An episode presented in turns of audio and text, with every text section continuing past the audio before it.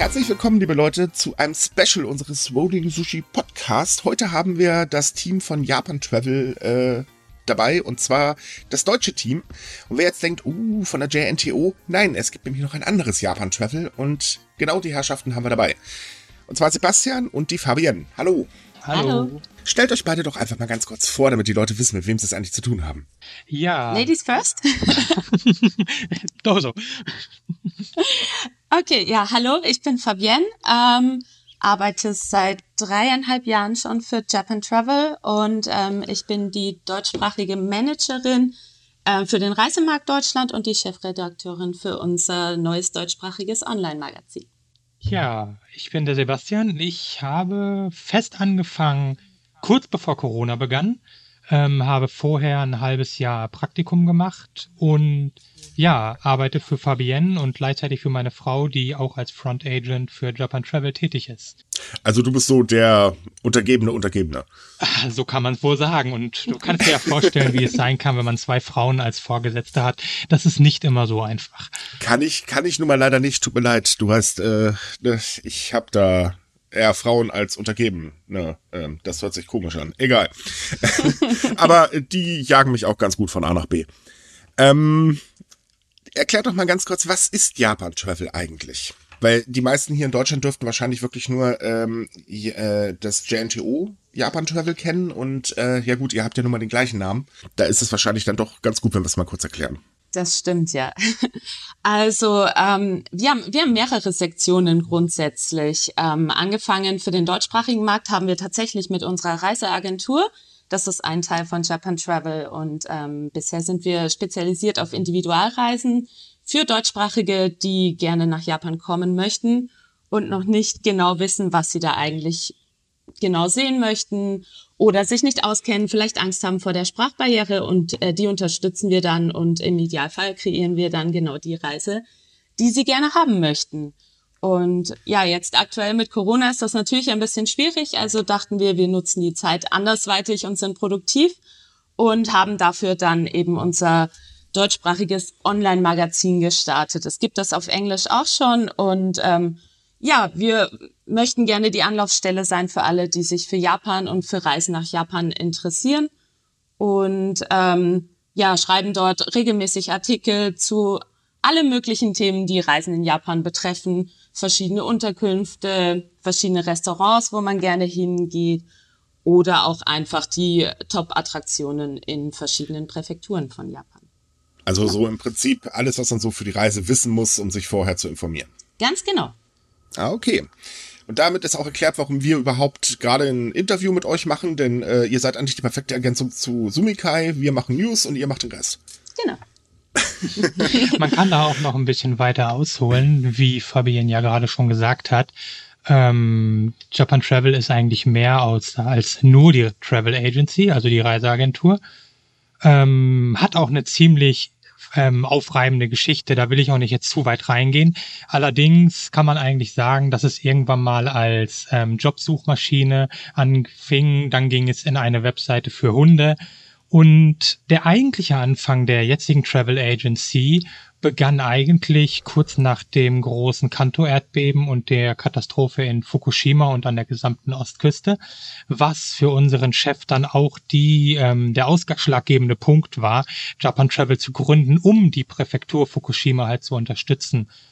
Und das ist eigentlich neben der ähm, Travel Agency ähm, so dass das ein Großteil dessen, was Japan Travel eigentlich tut, nämlich wir haben direkt Kontakt zu den Präfekturen oder eben auch zu Städten und versuchen den Tourismus ähm, in diesen Regionen halt zu fördern, sei es, eh, sei es eben, da man schickt Leute hin und macht Promotion-Videos, testet verschiedene Aktivitäten, die die ähm, lokalen Behörden anbieten möchten, sei es traditionelle Aktivitäten oder eben auch was ganz Neues um die dann hinterher, die sammeln dann Feedback von uns oder von anderen Leuten, die wir vermitteln, damit einfach auch die Regionen, die jetzt vielleicht nicht immer so auf dem Radar der Reisenden sind, auch mehr in den Fokus geraten. Eigentlich doch ein Traumjob, wenn man dann einfach hinfahren kann und eine Attraktion ausprobieren. Das ist doch im Prinzip ständig Urlaub machen. ja, ähm, Äh, ich denke, das, das kann man auch mit denen äh, damit ähm, in Verbindung wiederbringen. Die Travel Agency. Oft liest man ja im Internet, wenn Leute fragen, ja, mein erster Reiseurlaub, habt ihr da Tipps? Oder welche Reiseagentur ist gut? Kommt immer dieses, ah, nimm bloß keine Reiseagentur, das kannst du auch alles selber. Richtig. Ähm, mhm. Ist nämlich auch die Art, wie ich mit meiner Frau reisen würde. Meine Frau ist die, die managt das alles, ähm, schon bevor sie in der Reiseagentur angefangen hat. Sie kommt auch aus einem ganz anderen Bereich. Und ähm, da machen wir unsere Reise einfach selber, so wie wir das möchten. Und das ist halt auch das Anstrengende an vielen dieser Touren, die man halt macht. Man lernt unheimlich viel Neues kennen. Ähm, viele traditionelle Bereiche, traditionelle Künste auch. Und auch in viele Regionen kommt man einfach, die man sonst wirklich gar nicht auf dem Schirm hat. Aber es ist doch immer ein sehr straffer Zeitplan. Und als Beispiel, mhm. ähm, selbst wenn man natürlich japanisches Essen mag, ich meine, wir mögen japanisches Essen, sonst wären wir natürlich nicht hier aber wenn du jeden Tag äh, nur traditionelles Essen, Sushi und was alles aufgetischt bekommst und das nicht gerade wenig, denn gerade wenn man in den ländlichen Gegenden ist, sind die Portionen dann teilweise doch noch etwas größer, als man sie vielleicht hier in der Stadt bekommt.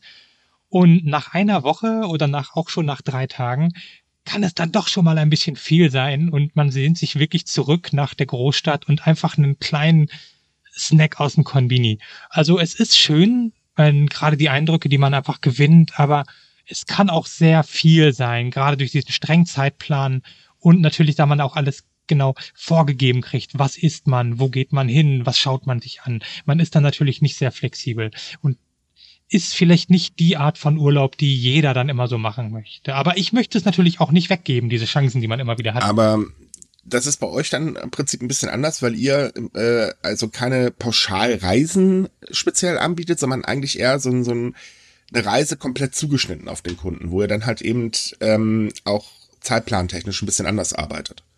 Ganz genau, ja. Also ich denke, das ist, ähm, das ist das, was uns ausmacht, zumindest als Reiseagentur dass wir eben nicht pauschal so die typischen Highlights oder so anbieten. Natürlich, die gehören für viele auch zur Reise mit dazu. Das ist ganz klar, auf die möchte man noch nicht verzichten. Aber generell ist es so, dass wir uns einfach anhören, was, was möchten unsere Kunden und Kundinnen und ähm, das dann entsprechend ganz individuell zuschneiden. Also sowohl was den Reisezeitraum betrifft, wir beraten da auch gerne, was ist die beste Reisezeit. Ähm, und wenn der Kunde sagt, ich habe drei Wochen und ich möchte gerne das und das und das sehen, dann ähm, springen wir da rein und sagen, okay, ja, das und das ist möglich, das können wir anbieten und ähm, davon würden wir vielleicht abraten, also ganz individuell, je nachdem, ähm, was der Kunde, was die Kundin möchte. Und das ist halt dann auch keine Gruppenreise, sondern wirklich nur speziell wirklich für den Kunden. Genau, richtig. Außer jemand kommt und äh, fragt uns an direkt schon mit einer Gruppe. Aber man wird da nicht in eine fremde Gruppe reingemischt oder so, sondern das, das bleibt dann individuell. Also die Reise wird genau ähm, für diesen einen Kunden, für diese eine Kundin dann kreiert. Also um das jetzt einmal zu konkretisieren, sagen wir mal, jetzt kommt so ein totaler Anime-Fan, der im Prinzip Anime in Japan erleben möchte, mit allen drum und dran und äh, dann stellt ihr euch hin und sagt, okay, das und das wäre für dich vielleicht ganz cool. Ähm, genau.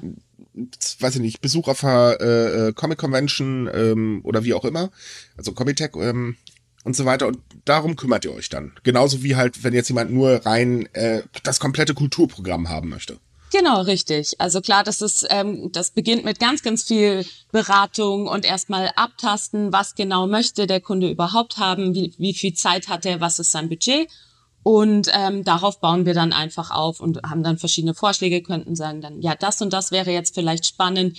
Ähm, wenn er sich für Anime-Manga interessiert, ja, welche, welche Arten von Anime schaut er gerne und möchte dann vielleicht irgendwelche realen Schauplätze vielleicht besuchen, die er aus Anime kennt.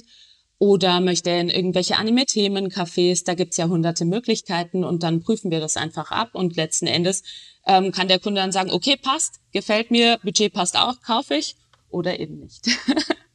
das ist natürlich wirklich cool. Also man ähm, kann ganz ja, kurz nochmal, ähm, um das nochmal ganz kurz zu ergänzen. Also wir bieten wirklich alles an von dem, für den Kunden, der mit einem vergleichsweise geringen Budget, ich meine, es ist immer ein bisschen teurer über eine Agentur zu buchen, wie alles solo zu machen, bis aber auch zu Luxustrips inklusive Hubschrauber und, und allem, was er sich halt wünscht. Also wir hatten wirklich eigentlich schon die komplette Bandbreite. Okay, jetzt nur mal rein äh, aus Interesse oder beziehungsweise wie weit das Ganze geht. Sind dann halt auch solche Specials drin, wie zum Beispiel vor, ich glaube, drei oder vier Jahren gab's ja dieses One Piece Kreuzfahrt-Ding und sowas würdet ihr dann äh, auch mitbuchen können oder kann man bei euch dann auch mitbuchen? Wenn, wenn das möglich ist, natürlich. Also es gibt natürlich irgendwelche ganz besonderen Events. Japan ist das Land der Lotterien, bei denen man oh, sich ja. nicht einfach Tickets kaufen kann, sondern man muss sich dann über ein ähm, Lotteriesystem anmelden dafür, dass man vielleicht äh, die Chance hat, ausgelost zu werden für ein Ticket. Solche Sachen sind natürlich sehr schwierig. Also wir können uns natürlich nicht jetzt in einer Lotterie dann, äh, gerade als Reiseagentur dort irgendwie bewerben.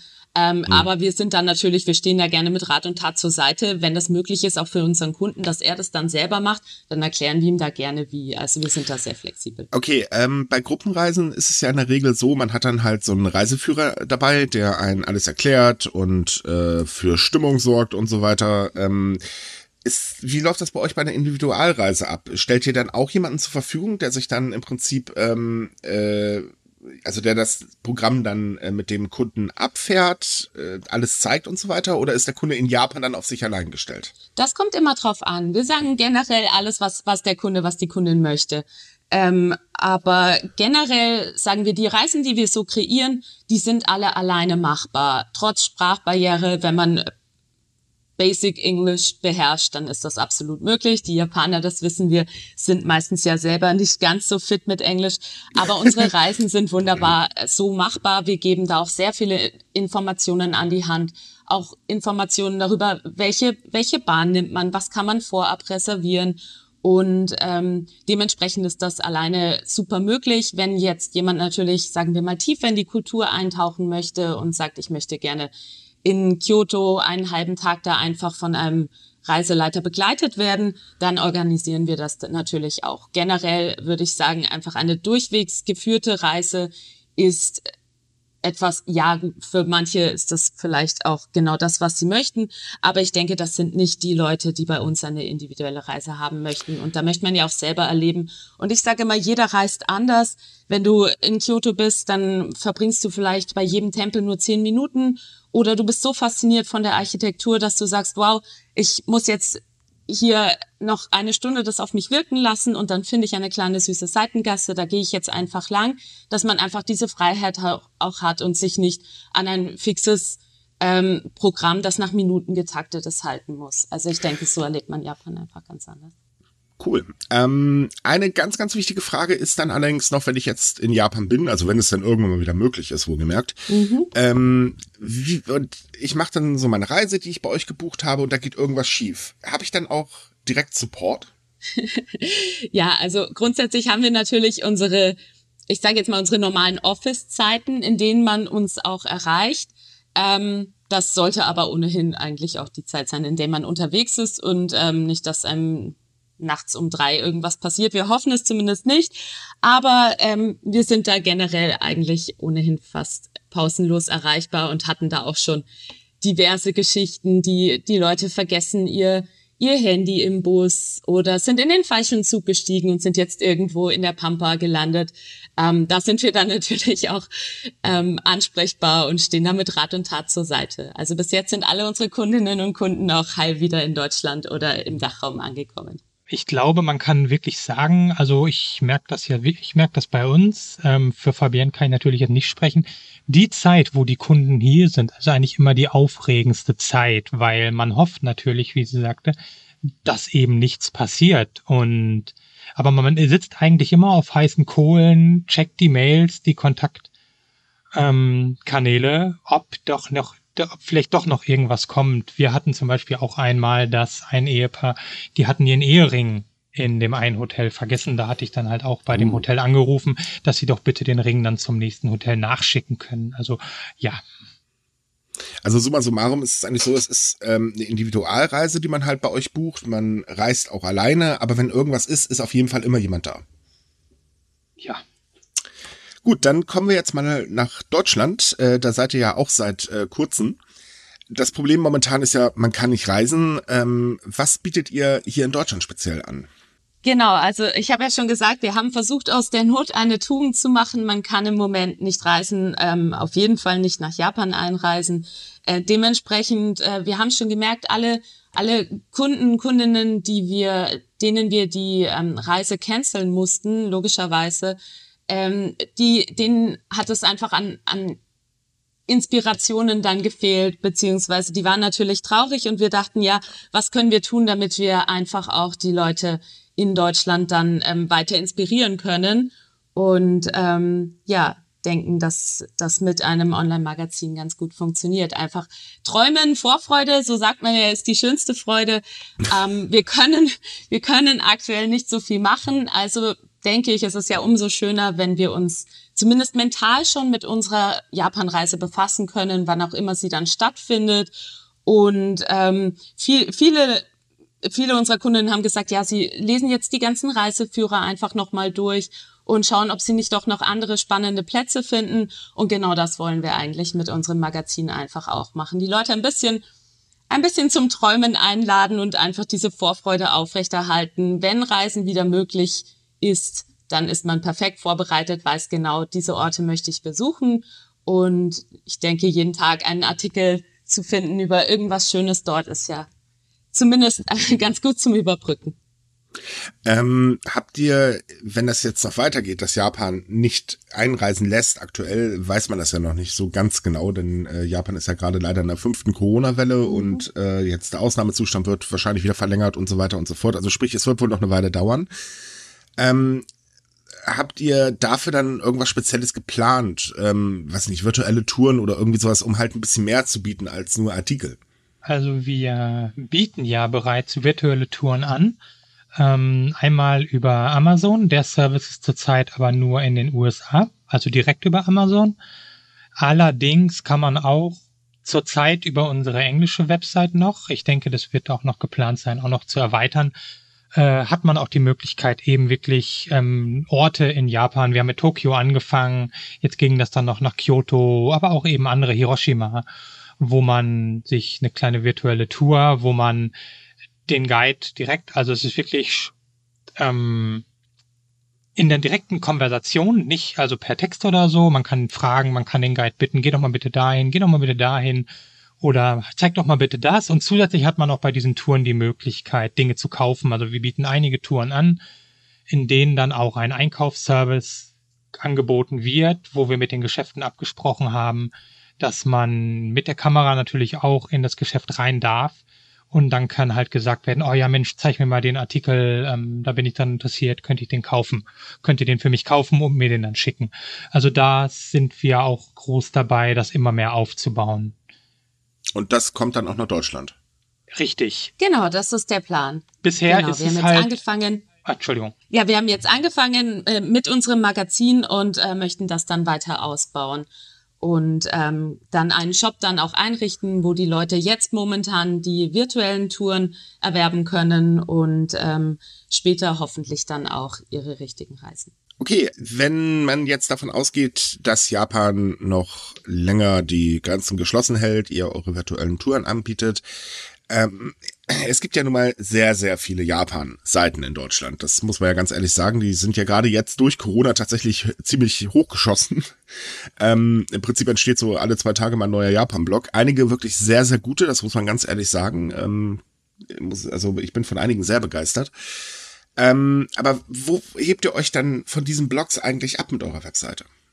Ähm, ich denke, einer der Punkte ist einfach, dass wir wirklich hier in Japan sind und dadurch, dass wir halt in der Reiseindustrie arbeiten, haben wir natürlich gewisse Insights, um auch über Orte zu berichten, die eben nicht jeder auf dem Schirm hat. Natürlich, jeder, der mal nach Japan gereist ist und das auch mehrfach entdeckt irgendwann die kleinen Perlen, wo er sagt, oh, das ist ja viel schöner als die ganzen Tourist-Hotspots.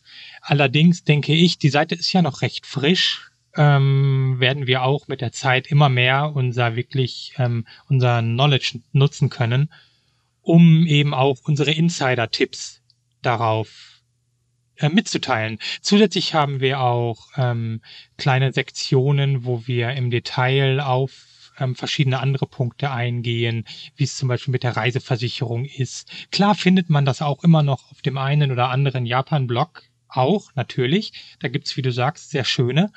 Ähm, allerdings versuchen wir halt wirklich ähm, das, das komplette Programm so umfassend. Fabian, bitte korrigier, ich, korrigier mich, wenn ich da irgendwie Mist erzähle. Nein, absolut richtig. Ähm, wie du schon gesagt hast, ich denke, das ist auch mitunter unsere Stärke und das, was uns dann vielleicht eben auch von, von Blogs unterscheidet, dass wir einfach ähm, vor Ort praktisch die, die Reiseexperten sind oder ähm, mit, mit den Kreieren von Reisen ja eigentlich gestartet haben und ähm, dementsprechend einfach auch wissen, ja, was sind vielleicht auch die, die Touristenfallen und ähm, ja, einfach aus der Erfahrung sehen, was, was möchten Reisende oder Leute, die planen, nach Japan zu reisen, was möchten die wissen, was für Informationen brauchen die tatsächlich und dass wir das dann auf unserer Seite eben auch ausführen können. Und das sind ja teilweise ganz, ich, teilweise ganz unterschiedliche Sachen und Dinge, die man, ähm, mit denen man erstmal vielleicht gar nicht rechnet. Also ähm, ich hatte beispielsweise ein ein schwules Pärchen, die, die eine Reise wollten und die haben dann gefragt, ob es überhaupt möglich ist, dass man ein, ein Doppelzimmer als gleichgeschlechtliches Paar in Japan reserviert oder ob die Leute dann irgendwie komisch schauen, ob man da vielleicht äh, sich in irgendeiner Weise sogar, ja, ich weiß nicht, in Gefahr begibt. Also solche Sachen, ähm, ja, das, das ist spannend zu wissen und ähm, das sind dann Dinge, die, ähm, über die wir einfach aufklären können und wo wir einfach. Also ähm, im Prinzip ähm, die Schwierigkeiten, die ihr über die äh, Reiseagentur schon oder durch eure Reisen schon ähm, erfahren oder sammeln musstet, in Anführungsstrichen, sagen wir mal, mhm. lösen musstet, wenn man es genau nimmt. Also das sind so die Sachen, über die ihr dann äh, halt auch Informationen bietet, so Fragen, an die man ja eigentlich im Prinzip gar nicht denkt, wenn man halt eben äh, sich überlegt, hey, ich würde gerne reisen, weil wer denkt da an Schwierigkeiten? Ganz genau, ja. Also vielfach lernen wir natürlich auch von unseren Kundinnen und Kunden einfach weil man das dann aus einer anderen Sichtweise sieht und sagt, oh ja, stimmt, die Frage habe ich mir so jetzt noch gar nicht gestellt, aber total spannend. Und wir lernen ja selber auch dazu. Also gerade wenn wir etwas nicht wissen, ähm, dann recherchieren wir einfach und ähm, lernen das dann einfach oder ja, finden dann. Dann jetzt die wichtigste Frage. Wie schaut das denn aus mit ähm, kann man euch auch direkt Fragen stellen. Also zum Beispiel, hey Leute, ich würde gerne wissen, wie, äh, weiß ich nicht, äh, was passiert, wenn die Bahn umkippt, als Beispiel, äh, und ich da gerade drin sitze. Und ähm, äh, würde, also kann man euch konkret diese Frage stellen und ihr äh, kreiert einen Artikel drüber, nachdem ihr dann recherchiert habt, okay, was passiert dann eigentlich? Ich denke, es ist doch auch wichtig, wenn man eine Seite kreiert, gerade wenn es halt auch eine Company ist, der dahinter steht, ähm, zu sehen, was die Leser wollen. Und danach richtet sich natürlich das Angebot. Jetzt gerade am Anfang nutzt man natürlich sein eigenes Wissen oder seine eigenen Erfahrungen auf die Seite zu bringen. Aber die Hoffnung ist natürlich, dass auf, dass kurzfristig oder auch mittelfristig die Ideen auch von außen kommen. Ähm, sei es nun auf Facebook oder wir kriegen eine direkte E-Mail, um dahingehend wirklich dann die Themen auch aufzugreifen. Denn wir können niemandes Kopf gucken. Wir können die ganze Sache immer nur aus unserer Sichtweise aufgreifen und darüber berichten, was wir glauben, was vielleicht alle interessiert, wie Fabienne ja eben auch mit dem homosexuellen Pärchen erwähnt hat. Aber jeder hat ja eben, was du meinst, ne? Jeder hat irgendwelche anderen Wünsche oder Sorgen. Und ja, natürlich, das Ziel ist es wirklich auch, ähm, wenn man sieht, ah, da sind Themen, die haben wir bisher noch selber gar nicht bedacht, die dann auch umgehend mit aufzugreifen. Also seid ihr genau genommen eigentlich ein Mitmachportal, äh, nur dass ihr halt nicht äh, oder dass die User nicht schreiben oder eure Leser nicht schreiben, sondern äh, ja im Prinzip den Werdegang der Seite bestimmen können. Ja, also wir lassen oder uns da gerne Themen. inspirieren. Also ähm, ja, wenn wir wenn wir ein spannendes Thema hören und wir merken, okay, dazu haben wir tatsächlich noch keinen Artikel ähm, und da lohnt es sich mal weiter zu recherchieren, dann machen wir das natürlich sehr gerne. Naja, damit geht ja auf jeden Fall weiter als viele Blogs oder zum Beispiel unsere Webseite. Wir äh, haben ja unsere Themen und gehen ja in der Regel sehr selten auf das ein, äh, was sich User wünschen. Also wir haben jetzt auch zwei, drei Wünsche bekommen, da arbeiten wir auch dran, aber das ist bei uns halt eher selten. Und bei euch ist das dann, oder soll es halt so sein, äh, Leser sagt ihm, hey, ich würde gerne mehr darüber wissen und ihr kümmert euch dann darum. Das genau, macht es ja auch, auf jeden Fall genau. der Plan. Hm, das macht es ja auch einfacher für uns, denn so ist natürlich immer das, okay, welchen Artikel macht man als nächstes? Meine Fabienne und meine Frau machen gerade die Hauptarbeit auf der Seite, was Artikel veröffentlichen angeht, mit einigen Helfern. Aber es ist ja immer, welchen Artikel veröffentlichen wir als nächstes? Was kommt eventuell als nächstes an? Wenn man natürlich die, den Input der Besucher der Seite oder von Facebook ähm, bekommt, macht es das natürlich einfacher, aber gleichzeitig natürlich auch spannender, weil man fängt natürlich, wie ja auch bereits gesagt, an, direkt etwas Neues zu lernen, weil man natürlich in ganz in kaltes Wasser geschmissen wird und sagt, alles klar, hier äh, muss ich vielleicht jetzt auch noch etwas recherchieren, eventuell auch auf japanischen Portalen, was vielleicht eben nicht jeder kann, um die Information hinterher kompakt und übersichtlich zusammen auf dem Blog zu, oder auf der Webseite zu präsentieren.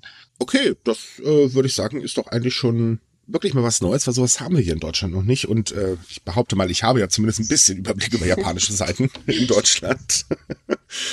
ähm, okay, ähm, ihr seid ja noch relativ frisch gestartet. Äh, das ist, glaube ich, jetzt vier Wochen her, wenn ich mich gerade nicht irre. Mhm. Ähm, habt aber trotz allem schon, muss ich ganz ehrlich sagen, eine ziemliche Hülle und Fülle an Artikeln, ähm, die sich ja momentan eher so auf, ja, was muss ich halt beachten, so das übliche Zoll in Japan etc. und so weiter. Äh, ihr habt, soweit ich weiß, Sehenswürdigkeiten, die ihr genauer vorstellt, natürlich auch Top Ten und solche Sperenzien. Ähm, was ist denn äh, jetzt für die nächste Zeit eigentlich geplant? Ist es erstmal so, dass ihr so jetzt weitermacht oder sagt, okay, wir werden jetzt demnächst dann einfach auch ein bisschen spezifischer, nachdem wir jetzt so ein bisschen Allgemeininformationen gestreut haben? Also wir, wir versuchen immer eine bunte Mischung zu machen, würde ich jetzt mal sagen. Also meiner Erfahrung nach sind gerade so Top Ten Attraktionen in verschiedenen Präfekturen oder verschiedenen Gegenden immer ganz spannend, einfach um einen kurzen Überblick zu haben, okay, was kann man in der Gegend so machen und Japan hat ja eine ganze Menge Präfekturen, dementsprechend mhm. ist da eh der Ofen noch lange nicht aus. Aber ansonsten versuchen wir das einfach breit gefächert zu machen. Wir haben da verschiedene Unterkategorien zum Thema Essen und Trinken, zum Thema ähm, Onsen oder Beauty und Spa. Und ähm, ja, also unser Angebot soll da einfach breit gefächert sein, so dass sich jeder da auch etwas Spannendes findet. Und ähm, ja, später würden wir gerne auch ähm, spann über spannende Veranstaltungen in Japan berichten. Das ist momentan ja ein bisschen schwierig. Erstens gibt's nicht so viele. und zweitens. Oder, selbst, oder sie laufen komisch ab. Genau. Das haben wir ja auch in den letzten Tagen gehabt. ja, und selbst wenn sie dann stattfinden, wie du sagst, dann sind sie vielleicht, ähm, ja, ja, weiß man jetzt auch nicht genau. Und es ist äh, noch äh, schade eigentlich ähm, für unsere Leserschaft im, im deutschsprachigen Raum, weil man halt einfach auch nicht dabei sein kann. Ja, vielleicht Inspiration für später, wenn es dann mal wieder losgeht, aber das ist zumindest der Plan. Genau. Also es ist ja aktuell gerade so, ähm, das wissen wir äh, oder ich über unsere Japan-Gruppe vor allen Dingen, ähm, dass sehr, sehr viele Leute momentan gerade um die Wette sparen, um nach Corona den genialsten und äh, fettesten Japan-Urlaub zu haben, den man haben kann. Ähm, bei euch in Deutschland kann man jetzt noch nicht direkt buchen, wenn ich das richtig gesehen habe. Ähm, habt ihr geplant, das in absehbarer Zeit dann zu starten, zumindest die Beratung? Ähm, ja, also wir wir würden da gerne noch ein bisschen, ein bisschen warten, einfach bis wir nähere Informationen haben, wenn es die denn gibt, wann Reisen wieder möglich ist, einfach nur, weil wir die Erfahrung gemacht haben, ähm, dass es sehr, sehr frustrierend ist, wenn man die Reise dann schon fix geplant hat und dann muss man sie wieder canceln, weil es einfach doch noch Aber zumindest äh, hat man ja dann einen Überblick über den Preis und kann darauf hinsparen. Das stimmt, ja. Andererseits, also unsere Preise, die ähm, richten sich natürlich an, an dem, was, was der Kunde tatsächlich eben auch bucht. Dementsprechend, wenn sich dann Hotelpreise ändern oder das Hotel wird pleite dank Corona in der Zeit, dann müssen wir da wieder ein neues Hotel suchen. Also klar, für eine ungefähre Preisvorstellung können wir das dann schon machen. Aber um tatsächlich dann ähm, konkrete Preise zu nennen, braucht man einfach ein konkretes Reisedatum, um mhm. damit dann auch äh, wirklich zu planen. Nicht, dass es später unangenehme Überraschungen gibt, preislich gesehen. Das möchte ja keiner.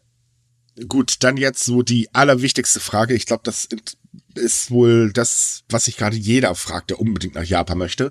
Wir haben mittlerweile intern sogar eine Lotterie laufen, deswegen. Ähm, also beziehungsweise eine interne Wette, das ist ganz witzig. Äh, wann glaubt ihr denn, dass man wieder nach Japan reisen darf? Uh, das ist ganz schwer. Also man hat ja wirklich jetzt in den ganzen zwei Jahre, ein Jahr, ich weiß gar nicht, anderthalb Jahre läuft der ganze Mist jetzt schon. Das, also, äh, immer ja, wieder ich, gedacht, ich glaube, die ja, haben so nach der ersten oder in der zweiten Welle haben sie dann mh, die Grenzen dicht gemacht, wenn ich ja, mich gar nicht irre. Genau. Dann war halt so, ja Mensch, in dann und dann hat man immer so ein bisschen nach hinten geschoben und jetzt ist halt die Olympiade natürlich gewesen, die Paralympics laufen ja jetzt gerade noch. Also ich denke und ich hoffe, dass endlich ähm, auch klare Informationen, also irgendwie eine Aussicht nach der Olympiade auch gegeben werden. Wenn wir Pech haben, müssen wir natürlich auch noch bis zum Ende der Wahl warten. Allerdings vermute ich, dass ist natürlich auch nicht in Stein gemeißelt, ist nur eine Vermutung, wenn man sich den Impffortschritt aktuell anguckt ähm, und auch eventuell mehr internationaler Druck, der auch auf Japan entsteht, denn Japan möchte natürlich, dass alle Japaner überall hinreisen dürfen, aber niemand darf rein, dass es ja. wahrscheinlich so März, April wieder möglich sein wird. Vielleicht noch ein ah. bisschen mit Restriktionen. Vielleicht dann eben nicht so viele Flugzeuge, die hier halt landen dürfen oder so. Und wahrscheinlich auch immer noch mit, ähm, ja gut, wenn du nicht geimpft bist, kommst du nicht rein. Aber dann eben auch da, ähm, ohne dass man eben in Quarantäne muss und natürlich eben auch als Tourist, weil sonst bringt das natürlich nichts. Ja, wenn, wir mal ehrlich sind, das Grenzen zumachen hat wahnsinnig viel gebracht. Die Delta-Variante war ja auch äh, mit geschlossenen Grenzen auf einmal da und jetzt, glaube ich, haben sie gerade die Mu-Variante entdeckt. Ich habe keine Ahnung, welche das jetzt schon wieder ist. Äh, also das, das ist ja, äh, ja, bringt ja nicht sehr viel, wenn es trotzdem eingeschleppt wird. Das war ja so das Ziel dahinter. Wir lassen keinen rein, dann bleibt der Virus draußen. Hat wunderbar, wie gesagt, das funktioniert. Hat leider nicht funktioniert. Äh, leider funktionieren ja auch die Maßnahmen da drüben nicht so wirklich toll, weil, hey, wir machen Ausnahmezustand, das heißt, ihr dürft ab 20 Uhr kein Alkohol mehr trinken. Ähm, ähm, also das, das sind ja, äh, ja so eine Sache für sich. Ähm, momentan, soweit ich das weiß, hoffen ja sehr viele Reiseunternehmen äh, tatsächlich auf die Wahl, dass ähm, Suga abgewählt wird und ein neuer Premierminister kommt, äh, der vielleicht dann auch endlich mal richtig durchgreift oder die richtigen Maßnahmen äh, nimmt. Wie seht ihr das jetzt mal fernab von Japan, sondern privat? Ähm, seid ihr da auch der Meinung, ja mein Gott, Suga ist zwar der Papa der Nation, aber da muss jetzt dringend mal jemand her, der sich auch ein bisschen maßnahmentechnisch was traut? Oder wie seht ihr das? Oder wie äh. seht ihr überhaupt die gesamte Lage da drüben gerade? Also meine Frau sagte das heute Morgen, dass es wohl so aussieht, dass Suga sich gar nicht wieder aufstellen lassen will. Und äh, das mag, ich finde das ein bisschen komisch, aber ich habe ja das Gefühl, dass Abe zurückkommt und sich wieder aufstellen lässt, jetzt nachdem dann ja. der größte Mist vorbei ist. Das würde mich nicht wundern, wenn er dann wieder äh, genesen das, ist. Kleiner Fun Fact, äh, ja, damit rechnen wir übrigens auch alle, ja. weil die Tendenzen sind einfach da. Er mischt mhm. sich wieder sehr, sehr viel ein. Nicht? Ja. Also das, das glaube ich halt schon. Äh, ja, es wäre einfach mal gut, wenn, es ist natürlich ein bisschen schwierig, da es ja auch immer, äh, dir muss ich das nicht erzählen, die gesetzliche Grundlage bezüglich dieser Ausnahmezustand, dieses Ausnahmezustandes ist ja ein bisschen schwierig. Und das traut also, sich ja nicht so wirklich. Ganz kurz, wenn ich da kurz dazwischen gehe, nur um das zu erklären. Also in Japan ist es rechtlich gar nicht möglich, einen Lockdown zu machen. Dafür müsste das Grundgesetz tatsächlich geändert werden. Genau, das meine ich. Ähm, es wird darüber diskutiert. Äh, allerdings sagt halt die äh, regierende LDP, ja, können wir machen. Aber dann möchten wir gerne noch ein paar andere Änderungen drin haben. Ähm, die LDP versucht seit längerem schon eine äh, Verfassungsänderung, um den ähm, ich nenne jetzt mal Friedensabsatz äh, da rauszustreichen. Also sprich, Japan darf ja keinen Angriffskrieg führen. Ähm, und das wollen sie halt ganz gerne streichen, um äh, weltweit aktiver zu werden, um sich halt, mh, ich sag mal, gewichtiger in der Welt zu werden. Und das will die LDP dann zusätzlich noch. Und da sagt dann halt eben die Opposition, ey Leute, äh, nee.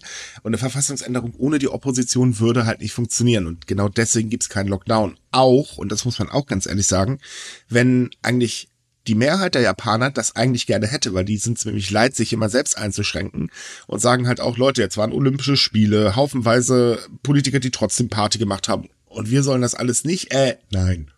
Ja, ich denke auch, ähm, dass natürlich ist nicht jeder gerne eingeschränkt, aber ich glaube, dieses ständige irgendwie Ausnahmezustand und Eingrenzen und dann wieder alles normal und dann wieder eingrenzen über so eine lange Zeit, dieses Auf und Ab, aber auch nicht so richtig, hat wahrscheinlich äh, vielen Businesses sehr viel Schaden gemacht. Vielleicht sogar noch, ich weiß es nicht, aber wahrscheinlich sogar noch mehr Schaden verursacht teilweise, wie wenn man eine gewisse Zeit mal komplett hätte zugemacht.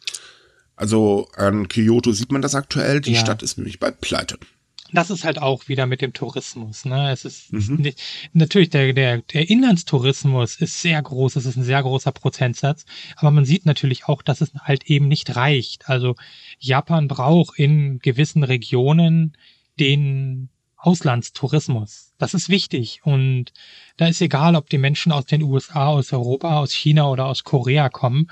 Das sind einfach Regionen wie Kyoto. Kyoto hat sich einfach in den, ich weiß nicht wie lange, Jahrzehnten einfach um den Tourismus herum entwickelt und ein Großteil der Angebote, das sehen wir ja auch immer selber, wenn wir dann für Kunden was raussuchen, was sie eben in Kyoto machen möchten. Da ist natürlich vieles, was auf den Tourismus zugeschnitten ist. Das ist nicht immer so ähm, ultra hart konservativ, traditionell, sondern ist natürlich eben bisschen entertaining. Aber so funktioniert es halt und es ist einfach ein unheimlich wichtiges Geschäft. Und ich weiß nicht, wie das für manche Regionen, auch Okinawa hat da ziemlich dran zu knapsen, dass eben nicht so viele Menschen von Übersee kommen. Wie lange das noch getragen werden kann, auch mit eventuellen Hilfen von der Regierung. Also ohne, dass der Tourismus halt wirklich wieder fließt von Übersee. Also dass das Ding ist, die japanische Regierung hört ja sehr, sehr stark auf die Wirtschaft, meistens eher auf die Wirtschaft als auf die Menschen. Ähm, wir persönlich jetzt aus der Redaktion gehen davon aus, dass irgendwann dann zumindest große Reiseunternehmen sich zusammentun äh, und dann auch wirklich Druck machen, äh, dass halt eben zumindest eine Impfpass-Einreise möglich wird, weil äh, das ist halt jetzt aktuell kategorisch ausgeschlossen. Aber jetzt mal noch konkret zu der Frage, äh, die ich gestellt habe. Ähm, sagt ihr selbst, also Suga, wie gesagt, netter Mensch, äh, versucht sein Bestes, aber ist einfach nicht mal als Premierminister zu halten, wie halt das ja momentan auch die Mehrheit der Japaner sagt? Oder sagt er eher, naja, gut, macht er halt eben weiter und irgendwann hört der Spaß schon auf?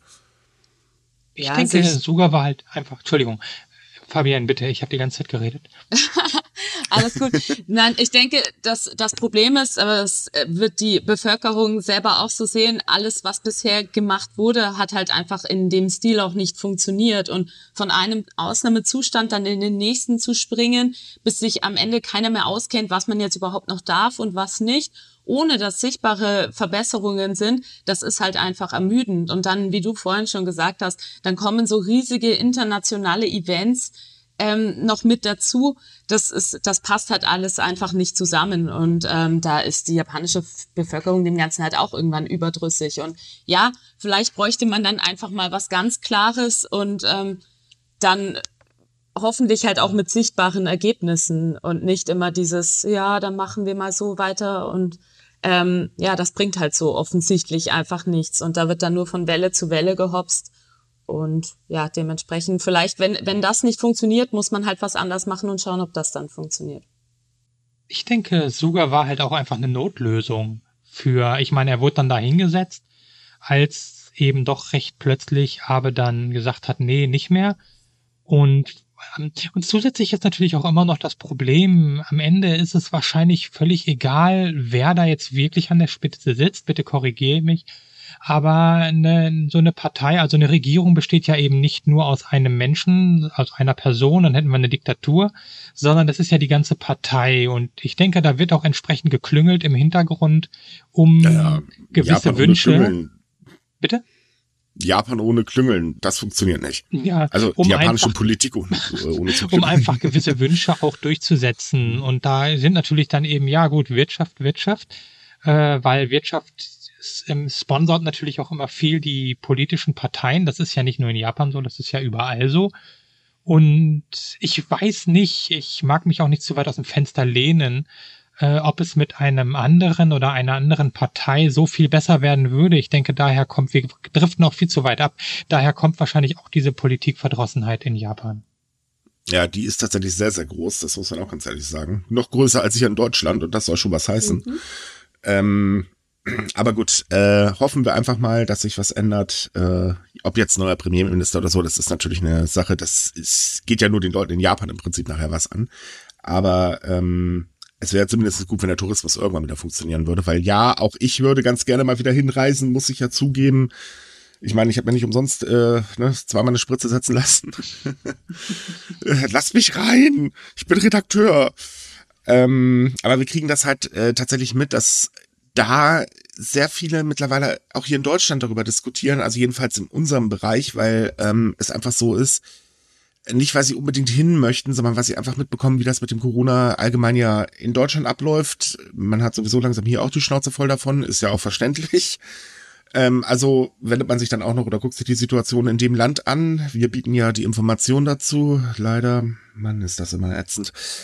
Ähm, und dann nehmen halt auch die Diskussionen zu und ich merke halt selber bei unseren Lesern, dass sie halt sagen, es wäre vielleicht langsam besser, wenn Abe seinen Hut nimmt und mal wieder jemand Neues kommt. Die meisten wetten übrigens auch darauf, dass äh, nicht, äh, also dass Abe wiederkommt. Äh, das würde mich übrigens tatsächlich auch nicht wundern. Der Kerl, der ist ja wirklich, äh, ich glaube, Japan ohne Abe, das funktioniert überhaupt nicht. Kommt dann jedenfalls so vor. Gut, aber kommen wir mal wieder zurück äh, zum eigentlichen Reisethema.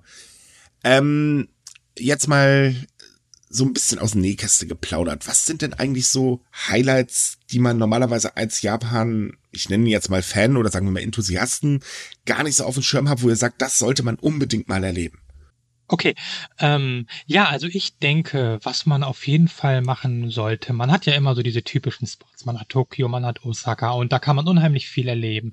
Aber ich denke, und ich denke, da spreche ich auch für Fabienne, dass man eben auch nach Wakayama sollte, als Beispiel. Und wenn man vielleicht ein bisschen gut zu Fuß ist, eine kleine Hiking-Tour durch die wunderschöne Natur von Wakayama machen sollte. Vielleicht auch zum Koyasan, um dort in einer Tempelunterkunft zu übernachten, was einfach auch nochmal ein ganz besonderes Erlebnis ist, was man sonst nirgendswo bekommt.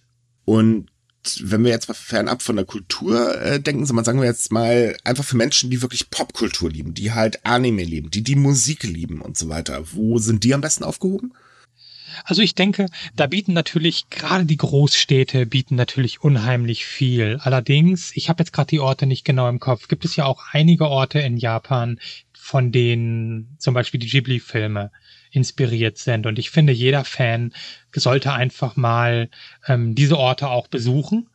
Ähm, da haben wir, glaube ich, auch eine Top-Ten-Liste, wenn ich mich recht entsinne. Oder die kommt jetzt mhm. demnächst. Ähm, einfach um auch zu sehen, ah ja Mensch, die Zeichnungen, die sind so wunderschön, um einfach zu sehen, ja, weil es einfach inspiriert ist von der Welt, vom Leben. Und das macht das einfach so wundervoll und ich denke, das ist auch für viele Anime-Fans einfach dieses, es ist für viele einfach so real, es ist so greifbar, weil die Japaner sie einfach die Inspiration wirklich aus ihrem eigenen Land nehmen, aus der Kultur, aus der Natur. Ähm, seien sie oder sie haben einen Onsen besucht und das hat sie so beeindruckt, dass sie da dann diesen Onsen zu einem Zentrum ähm, wichtigen Punkt in einem ihrer Filme machen. Und ich finde, das ist auf jeden Fall etwas, was sich jeder Anime-Fan geben sollte. Ich denke auch. Also klar, wenn man jetzt mal so von Shopping redet und von so so ganz typischen Attraktionen, dann äh, fokussiert sich das natürlich schon sehr auf die Großstädte, also vor allem natürlich Tokio, aber auch ähm, Osaka.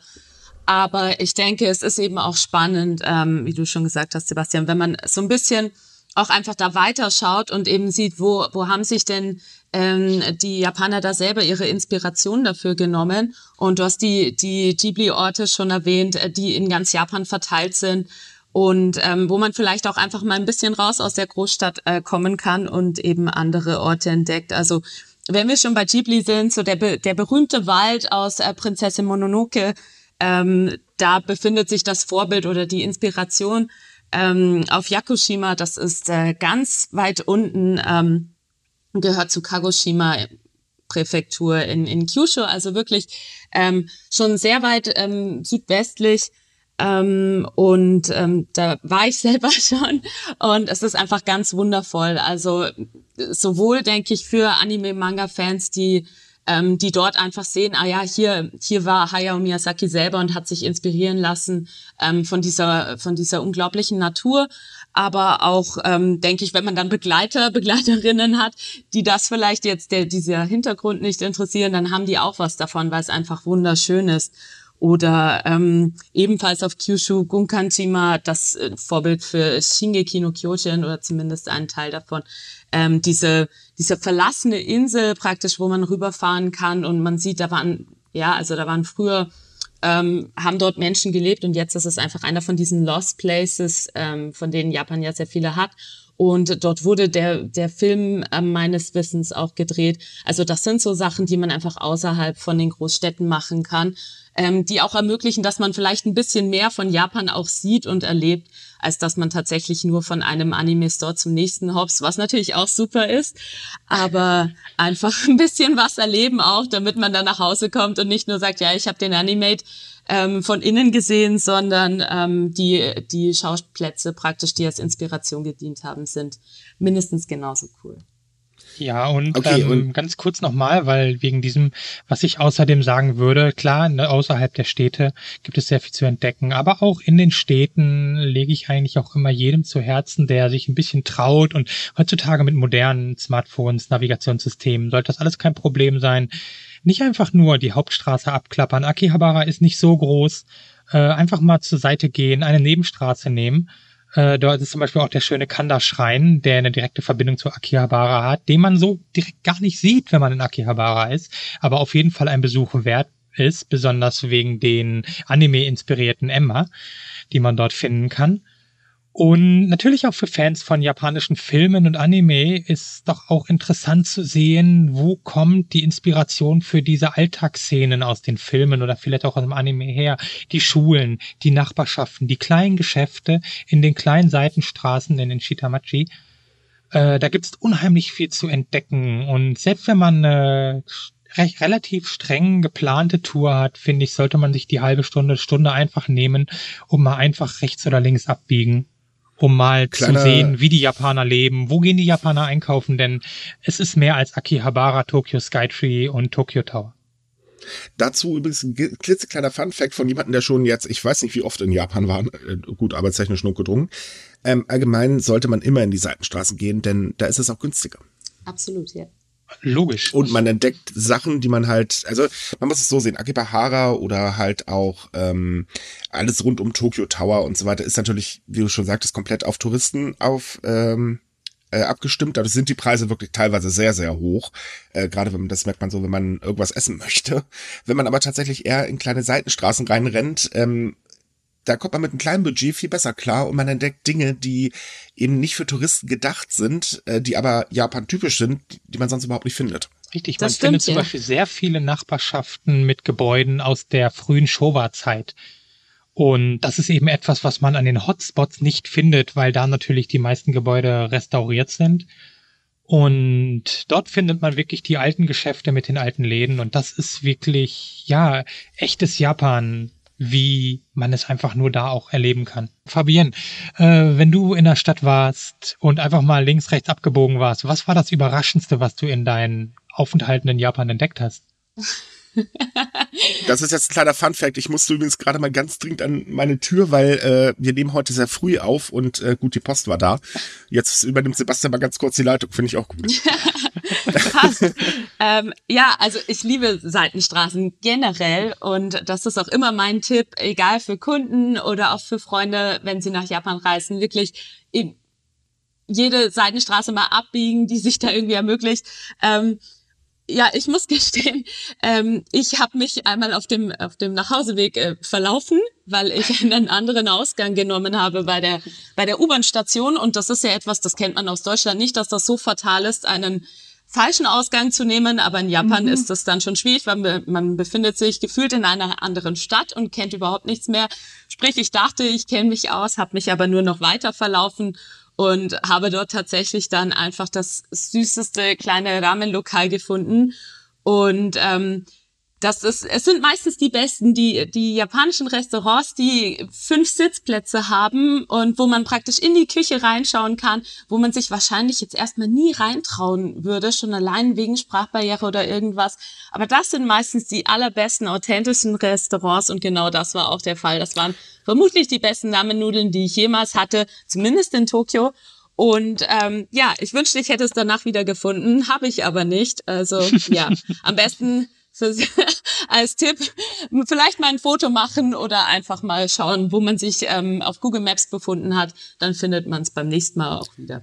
Es ist übrigens tatsächlich so, das was ich auch aus eigener Erfahrung, wenn man ähm, ein bisschen abseits vom Tourismus unterwegs ist oder sich verfranst, das ist mir in Tokio übrigens auch schon passiert. Ich war zwei Tage sonst irgendwo und ich habe partout mein Hotel nicht mehr gefunden. ähm, ich hatte auch mein Handy leider verloren. Das war also wahnsinnig lustig, weil äh, ja und jetzt, ich kann mir keine Namen merken ungünstig. Ähm, übrigens, die Polizei ist auch manchmal nicht sehr hilfreich da drüben. Aber sie sind ähm, sehr bemüht. Ja, das würde ich dann auch aufs Arbeitszeugnis schreiben. Er hat sich bemüht, Sehr aber bemüht, das war's dann leider. Ja, aber das war's dann leider auch. Aber nee, auch ich bin da tatsächlich dann ähm, in eine Straße rein, habe ein ganz kleines Rahmenrestaurant gefunden. Das waren tatsächlich nur drei Sitzplätze. Ähm, dachte auch, okay, mein Japanisch ist nicht unbedingt gerade das Beste. Ich spreche es auch sehr ungern, auch wenn ich spreche. Und ähm, habe dann versucht, mich mit Händen, Füßen um meinen schlechten Japanisch irgendwie durchzuringen. Ähm, aber ich muss sagen, so herzlich aufgenommen wurde ich noch nie. Und äh, der Mann hat äh, sich nachher auch äh, meine Geschichte angehört und hat mich dann auch zwei Tage tatsächlich da übernachten lassen und sich echt oh, bemüht, wow. dass ich mein Hotel wiederfinde. Total urkig. Ich habe immer noch Kontakt zu ihm, super netter Kerl. Ähm, was jetzt aber noch oder immer wichtiger wird. Ähm, es sind speziell zwei Fragen, ähm, die wir halt immer häufiger hören. Wie schaut das denn aus, wenn ich als Vegetarier oder Veganer in Japan unterwegs bin? Weil beim japanischen Essen denkt man ja immer, okay, das ist mit irgendwas mit Fisch garantiert. Muss immer drin sein, sei es die Grundsoße oder was auch immer. Und äh, die zweite Frage, die wir auch immer häufiger hören, ist, wie ist das denn eigentlich, wenn man ein äh, eingeschränktes, also eine Behinderung hat? Ähm, kann man dann auch eher einfach nach Japan reisen? Sind die wirklich so hilfsbereit und ähm, gibt da dann genug Service oder komme ich in Schwierigkeiten? Ja, also zum Thema vegetarisch-vegan, das ist äh, tatsächlich sehr, sehr spannend. Und ich würde sagen, bei uns mittlerweile auch wirklich kein neues Thema mehr, aber in Japan gefühlt teilweise schon noch.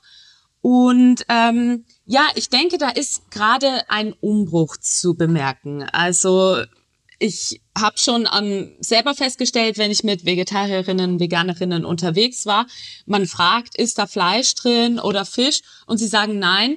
Und dann kam das an den Tisch und dann war Schinken drin. Weil, okay, es ist jetzt nicht Fleisch, in dem, aber man hat also gemerkt, okay, ähm, dieses Grundverständnis einer vegetarischen, veganen Ernährung ist noch nicht überall durchgedrungen in Japan. Und ähm, wie du schon gesagt hast, ja, es ist meistens Fischsoße oder Fischflocken oder eben die, die Basis von einer Suppe wird damit angemacht.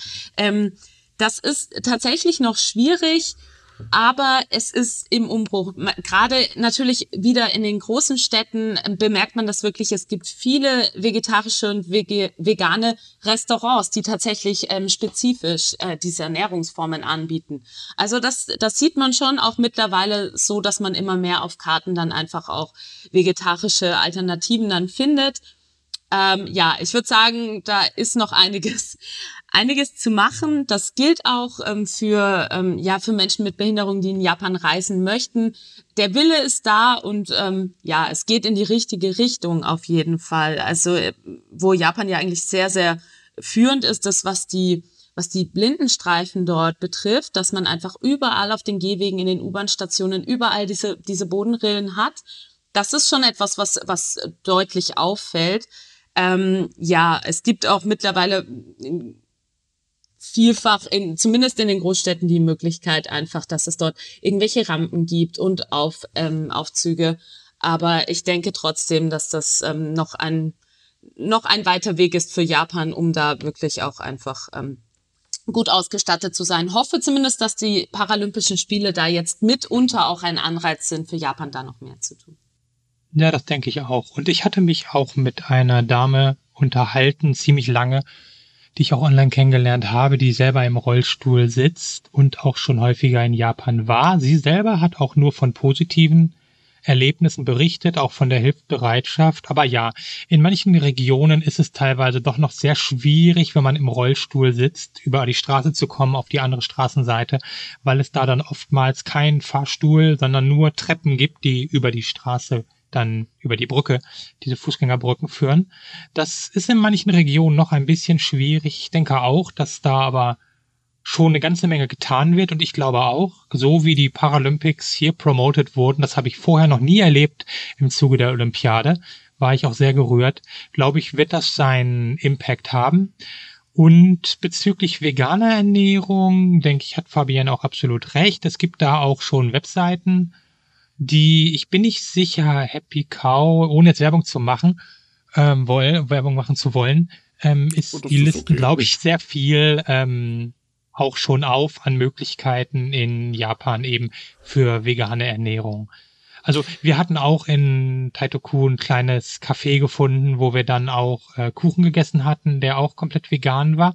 Es ist aber auch ähm, in den ländlichen Regionen bei den Farmern, wenn man so eine Art Homestay oder in einem Minshuku ist, gibt es auch immer wieder das, die ähm, Erfahrung, dass man wirklich auch komplett äh, mit vegan ähm, beköstigt wird, wenn man das so sagen kann.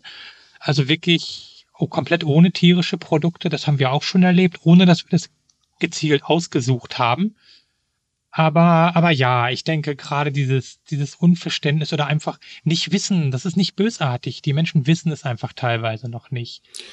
Da muss ich mal ganz kurz zwischengehen, ähm, weil ich berichte sehr, sehr gerne über, äh, ich bin ja halt selbst äh, Vegetarier, beziehungsweise ich bin eigentlich fast Veganer mit Ausnahme von Milch für und Kaffee.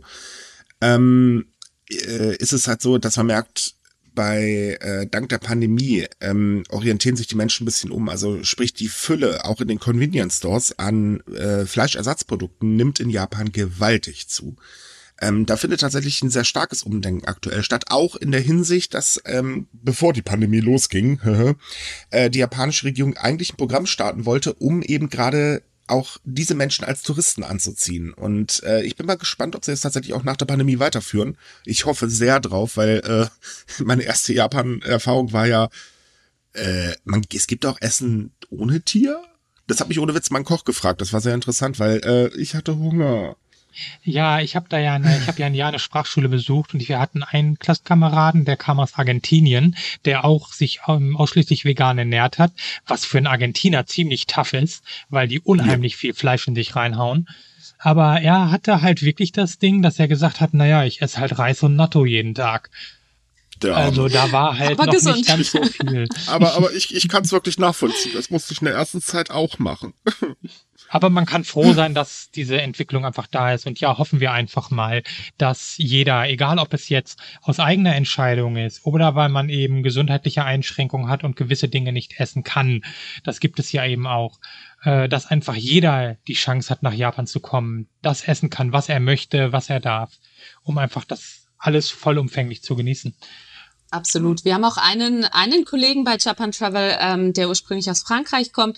Der ist äh, super engagiert auch bei dem Thema und ich glaube, er hat es sich zur Aufgabe gemacht, einfach durch ganz Japan zu reisen und sämtliche vegetarischen, veganen Restaurants zu das finden. Stimmt, ja. Und ähm, das ist durchaus etwas, ähm, wo wir uns auch dran orientieren möchten in Zukunft äh, mit unserem Magazin, mit unserem deutschsprachigen, mit unserer deutschsprachigen Seite, dass wir ähm, das auch als eigenes Thema haben, damit äh, die Leute einfach äh, dort auch äh, direkt vegetarische und ähm, vegane Restaurants finden können, über die wir dann berichten.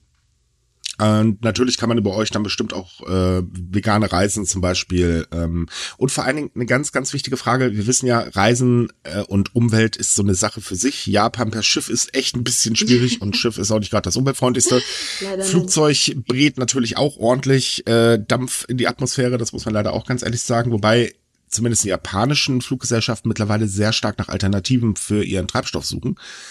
Ähm, wie schaut das denn also diese Punkte aus? Wenn ich jetzt sage, ich möchte nach Japan reisen und äh, möchte nach Möglichkeit klimaneutral oder zumindest so klimaneutral, wie es halt in Japan möglich ist, ähm, richtet ihr euch auch danach und äh, versucht ihr dann dort spezielle Angebote zu machen oder sagt ihr, äh, ja, also das können wir jetzt nicht so wirklich, weil wir einfach, weiß ich, gar nicht an die Infos kommen? Also doch, ähm, es ist eigentlich schon so, gerade, ähm, das ist lustig, dass du das ansprichst, denn durch die Pandemie ging es natürlich darum, okay, wie können wir uns nach, entsprechend aufstellen, um nach der Pandemie komplett neu durchzustarten.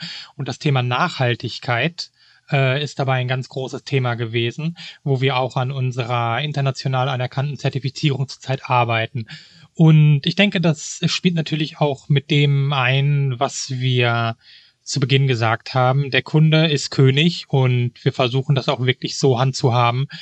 Und auch wenn es natürlich schwierig ist, denn es gibt bisher in Japan noch kein national anerkanntes Zertifikat für Unterkünfte, ähm, wonach man diese suchen kann. Und auch ein traditioneller Ryokan ist natürlich schlecht isoliert, hat, hat in der Regel eine Klimaanlage, ist immer so ein bisschen schwierig. Allerdings gibt es da sehr viele Entwicklungen, auch in Japan und wir von Japan Travel äh, wollen uns da auch stärker aufstellen. Das heißt, in naher Zukunft wird es da auch entsprechende Beispielangebote geben, wo wir eben äh, nachhaltige Projekte, nicht nur in Sachen Klima, sondern Nachhaltigkeit ist ja ein viel größeres Thema. Da könnte man wahrscheinlich noch mal eine Stunde Podcast machen.